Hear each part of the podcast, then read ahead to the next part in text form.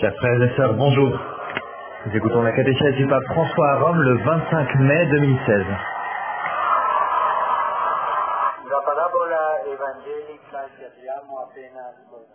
La parabole d'évangile que nous venons d'entendre contient un enseignement important, le besoin de toujours prier sans jamais se fatiguer. Il ne s'agit donc pas de prier de temps en temps, quand j'en ai envie. Non. Jésus dit qu'il faut prier tout le temps, sans se fatiguer. Et il donne en exemple la veuve et le juge. Le juge est un personnage puissant appelé à émettre des jugements. Sur la base de la loi de Moïse. C'est pourquoi la tradition biblique recommandait que les juges soient des personnes qui craignent Dieu, dignes de foi, impartiaux, incorruptibles. Il serait bon que nous aussi aujourd'hui nous écoutions cela. Mais au contraire, ce juge ne craignait pas Dieu et il ne respectait pas les hommes. C'était un juge injuste, sans scrupule, teneva conto della legge qui ne tenait pas compte de la loi et ne faisait que ce qu'il voulait, selon son propre intérêt.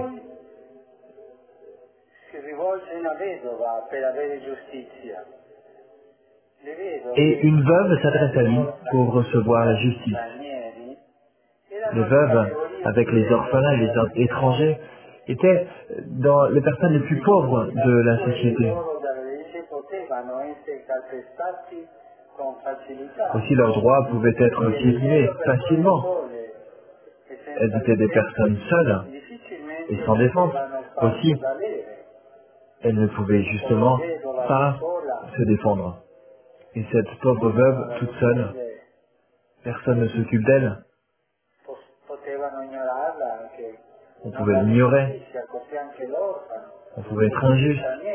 il en était de même pour l'orphelin, l'étranger, l'immigrant. À ce moment-là, c'était très fort. Face à l'indifférence du juge, la veuve a recours à sa seule arme, continuer avec insistance à l'importuner, à le déranger dans sa demande de justice. C'est avec cette persévérance qu'elle parvient au but. Le juge, à un moment, l'exauce, non pas parce qu'il est mu par la miséricorde, ni parce que la conscience lui impose, il l'admet. Très simplement, cette veuve commence à m'ennuyer, je vais lui rendre justice pour qu'elle ne vienne plus sans cesse m'assommer.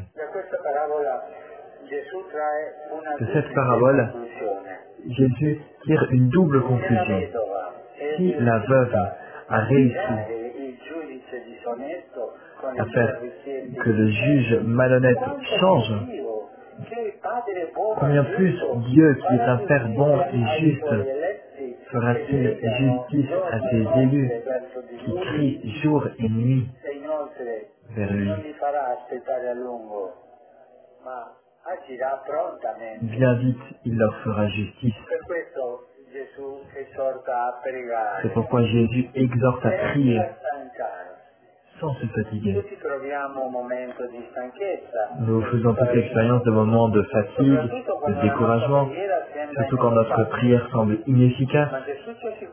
Mais Jésus nous l'assure, à la différence du juge malhonnête, Dieu exauce rapidement ses enfants, même si cela ne veut pas dire qu'il le fait dans les temps ou dans les manières que nous nous voudrions. La prière n'est pas une baguette magique.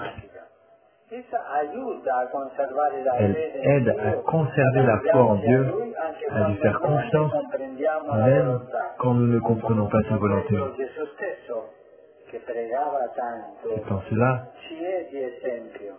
que Jésus, lui qui priait tant, nous est aussi un exemple. Dans la lettre aux Hébreux, il nous a dit que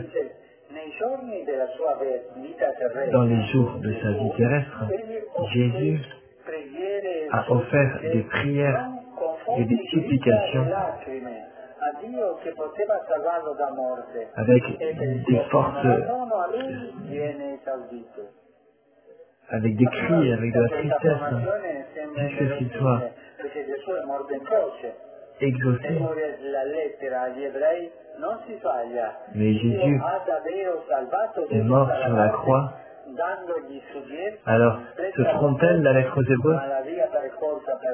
Non, Dieu a sauvé Jésus de la croix, mais la solution de Dieu est passée par la croix aussi, par sa mort.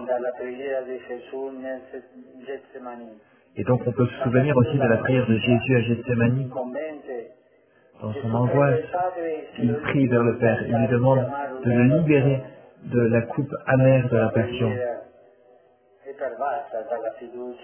Mais sa prière est toute traversée de la confiance dans le Père, confiance dans sa volonté. Jésus dit, non pas comme moi je veux, mais comme toi tu veux. L'objet de la prière passe au deuxième plan. La chose qui importe le plus, c'est la relation avec le Père. Voilà ce que fait la prière. Elle transforme le désir et le modèle selon la volonté de Dieu. Celui qui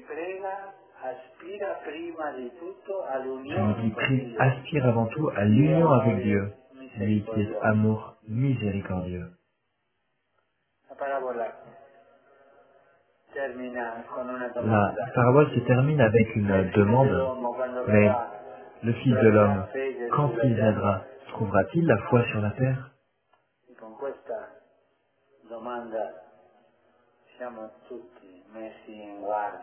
Et alors nous sommes tous mis en garde par cette question. Nous ne devons jamais nous arrêter de prier, même si nous pensons qu'il n'y a pas de réponse. La prière qui conserve la foi. Sans la prière, la foi est vacillante. Demandons au Seigneur une foi, c'est cette prière incessante, persévérante, comme celle de la veuve de la parabole. Une foi nourrie du désir de sa venue. Dans la prière, nous pourrons faire l'expérience de la compassion de Dieu qui, comme un père, vient à la rencontre de ses enfants, plein d'amour, miséricordieux. Merci.